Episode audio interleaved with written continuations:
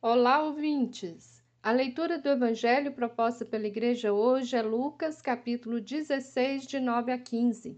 É uma conclusão crítica que Jesus faz sobre o administrador desonesto da parábola do texto anterior, Lucas 16, de 1 a 8.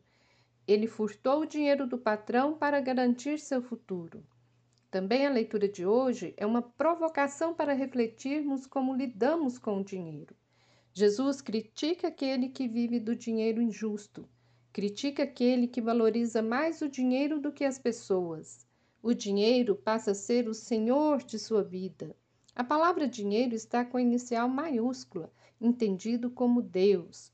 Quem adora o dinheiro vive a lógica do acúmulo, do lucro, lucro pela exploração.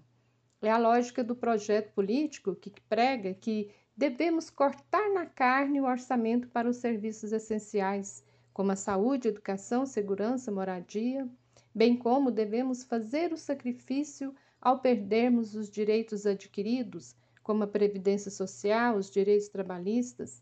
Jesus critica a lógica do sistema que prega que para ser feliz, realizada, a pessoa tem que ter os bens materiais e prega o Deus mercado. O mercado tem até sentimento. Quantas vezes ouvimos nos noticiários que o mercado está nervoso? Quem é esse mercado? Não podeis servir a Deus e ao dinheiro.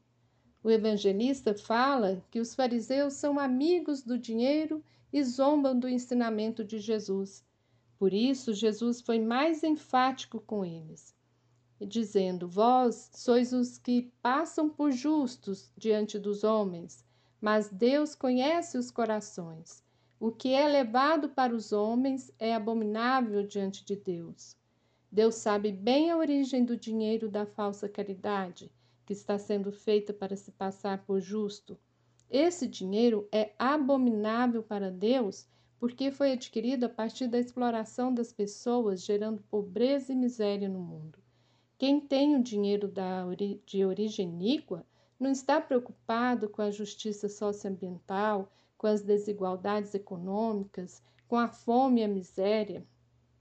Que aprendamos com o Evangelho a servir a Deus e não ao dinheiro. Aprendamos a viver a lógica do reino, que é a pastilha e a solidariedade, e não a lógica do sistema consumista e individualista, do sistema que enaltece o ter explorando os seres humanos e o meio ambiente.